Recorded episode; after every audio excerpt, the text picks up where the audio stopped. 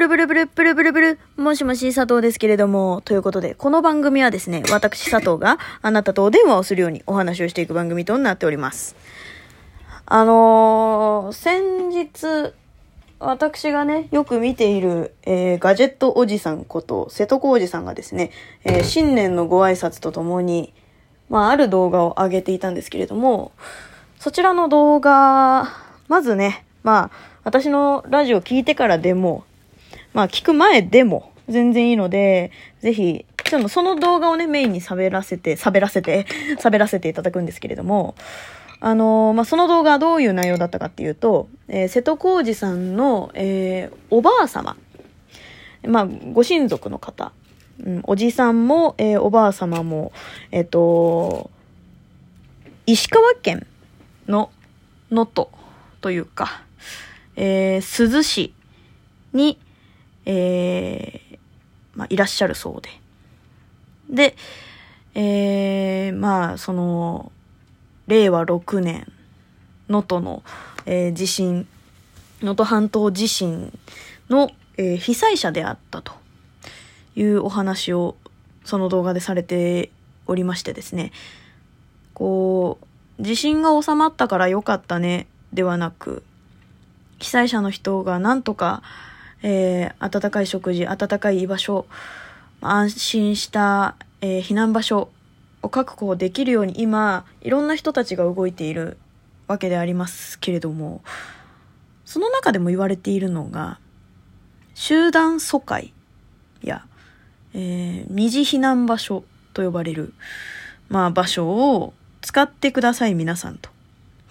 いうふうに、えーテレビでなんでそんなにも言うのっていうぐらい、えーめちゃくちゃ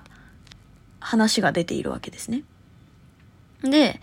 えー瀬戸康史さんのおばあ様と、えっ、と、一緒に暮らされてた、まあ、おじ様も、えー少なからずその、避難、被災者であり、避難場所で暮らしている人の一人。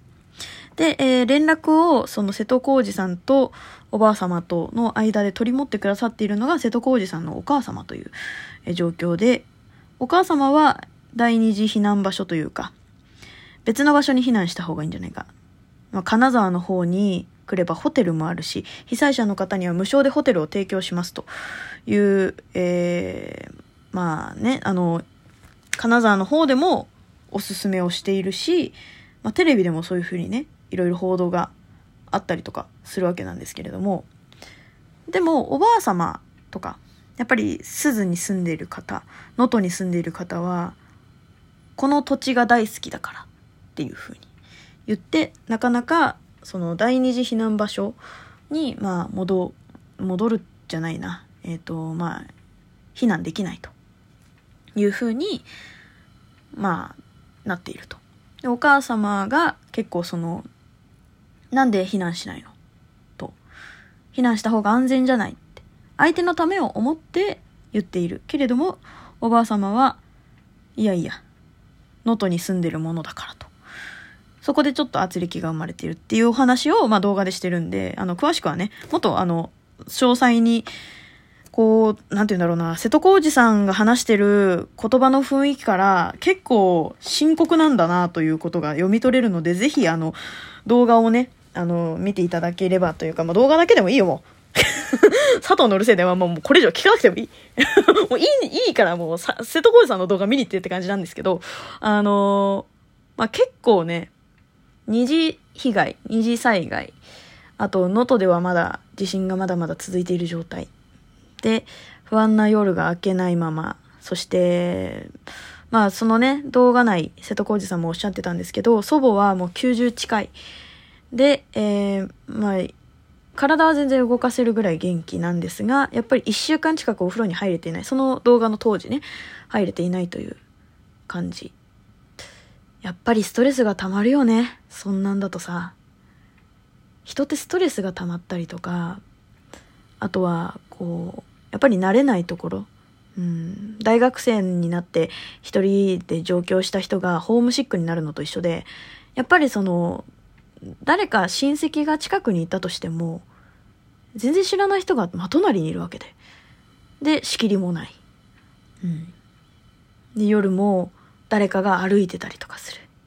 そんなストレスでやっぱり寝れるわけがないで、ストレスが溜まっていく。っていう、まあ、ある種悪循環のようなものが、多分今、能登の被災、えっと、避難所の方では結構、まあ、生まれ始めてしまっているのかな、というわけでございますね。うん。まあ、これはね、どこの被災地にも言えることだし、正直その東日本大震災の時も、あの時はこう、プレハブ小屋がね、すごい量立ってっていう感じではあったけど、やっぱりそれも限られた人だったわけであって、避難所の人たちとかね、もうすごい現場が騒然としていたっていう話をやっぱり聞いたりとか、私はたまたま、あの、東日本大震災の場所もう津波が来た瞬間、人が流されている瞬、え、流されていく瞬間を見てた人から直接、えっ、と、その、まあ、現状を、あのー、口頭で教えてもらったりしたことがあるので、まあ、ちょっと事の重大さをね、まあ、口づてで、ではあるけれども、聞いてた身としては、やっぱり、うん、壮絶だったと。で、その人は男性でこう、なんて言うんだろうな、結構、も、物を運んだりとかするっていう復興作業とかもしてたらしいので、まあ、それはね、あの、また避難所で生活するというよりはっていう感じだったみたいなんですが、まあね、やっぱりそういう、こう、親族間でも考え方の違いがやっぱり出てしまう。っていうそういうのがあるんだなと思ってでもこれに関しては私たちは何も考えることができないというふうに私はちょっとまあまあ言い方は悪く言ってしまうとまあ目をそらしたような、まあ、そんなような状態になってたんですけれどもあのあるツイッターのアカウントから能登のお祭りの件が流れてきまして二次避難というふうに皆様軽々しく、口にしていますが能登の人たちは夏から秋にかけての、えー、すごく壮大なお祭りにもう命を懸けてるぐらい皆さんみんなその能登のお祭りが大好きででそれをやっぱり続けていきたいとかそれだけこう能登とか珠洲市とか輪島とかあの辺のやっぱりその半島が大好きな人たちがやっぱり住んでいると、うん、やっぱりこの土地と一緒に生きていくっていう人がすごく多いから軽々しくそんなことを言わないでほしいと。これはものすんごくかいつまんで話してるんでまあね該当ツイートをもし見つけたら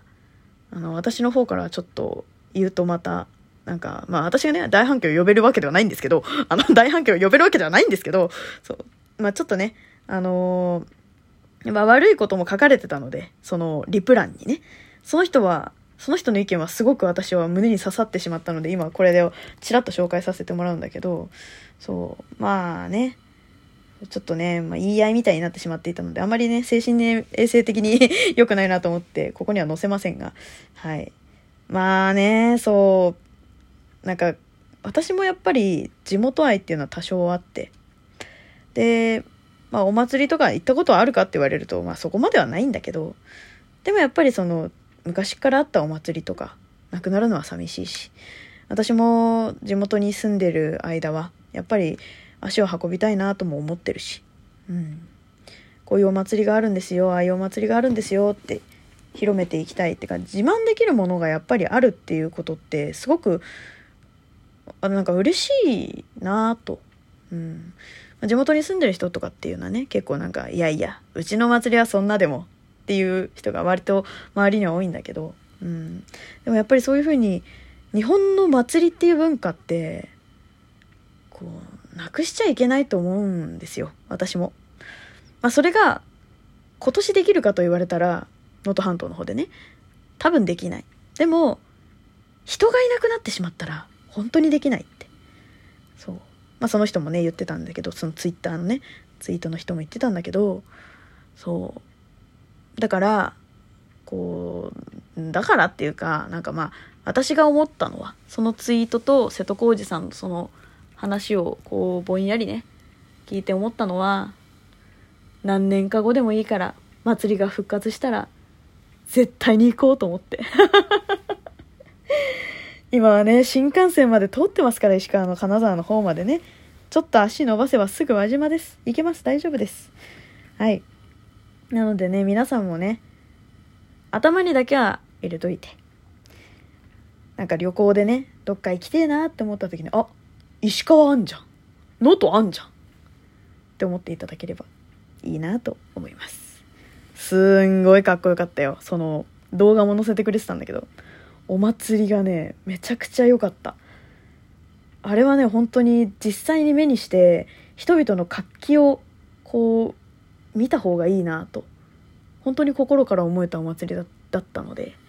うん、あれをなくしたくないっていうその人の気持ちもものすごくよくわかる。でもその他のねまあ能登に住んでない人たちが、瀬戸康史さんのお母様のようにこうやっぱり人の個人の安心安定を心配して言ってる人ももちろん少なからずいるわけでどっちが悪いとも言えない。うん。だからそうどっちも悪くないしね。そう。まあ私たちにできることといえば募金。そして、えー、何年か後復興してからでもいい。石川に行く。これですね。皆様もよかったらねあのぜひぜひ調べてみていただいてお祭りすげえかっこいいから。うん。ぜひぜひそういう風にしていただければなと思います。ということで、また次回も聞いてくれると嬉しいわ。じゃあね。バイバイ。